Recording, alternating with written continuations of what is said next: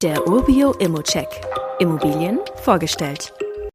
Ich schaue mir auch gerne mal Immos an, die abseits der Metropolen liegen und da freue ich mich, dass ich mich mal mit einer Wohnung beschäftigen kann, die erstmal einen sehr niedrigen Invest erfordert und in einer ländlicheren Gegend liegt. Wir sind also hier in Hartmannsdorf. Das liegt eingebunden zwischen verschiedenen anderen Ortschaften im Raum Chemnitz. Man wohnt also etwas ländlicher, aber ist halt gut angebunden und in 10 Kilometern auch in der Stadt Chemnitz.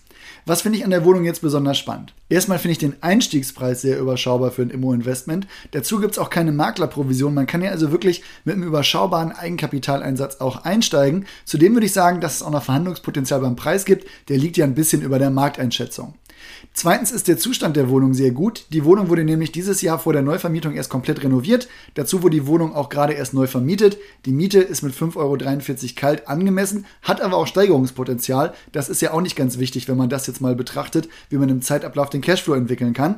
Die Mieten, die entwickeln sich ja eh gerade sehr dynamisch und klettern auch hier schon in Richtung 6 Euro oder mehr. Ich würde auch sagen, dass man mit einer renovierten Zwei-Zimmer-Wohnung mit Balkon auch eine nachgefragte Objektgröße hat, falls mal wieder ein Mieterwechsel ansteht. Kommen wir dann zu Punkt 3, der mir hier immer wichtig ist. Gerade im ländlichen Raum sollte man besonders auf die Mikrolage achten.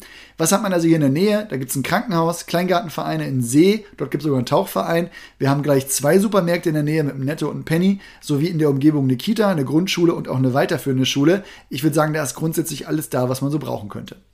Viertens kommen die Rücklagen. Es gibt gerade keine großen To-Dos am Gebäude, aber die Rücklagen sind mit 40.000 Euro zum Ende des letzten Jahres auch wirklich gut gefüllt gewesen. Wirf gerne mal einen Blick in die Eigentümerversammlungsprotokolle und auch die Beschlussprotokolle. Mir ist da erstmal nichts negativ aufgefallen. Selbst der Heizkessel wurde in den letzten Jahren erneuert.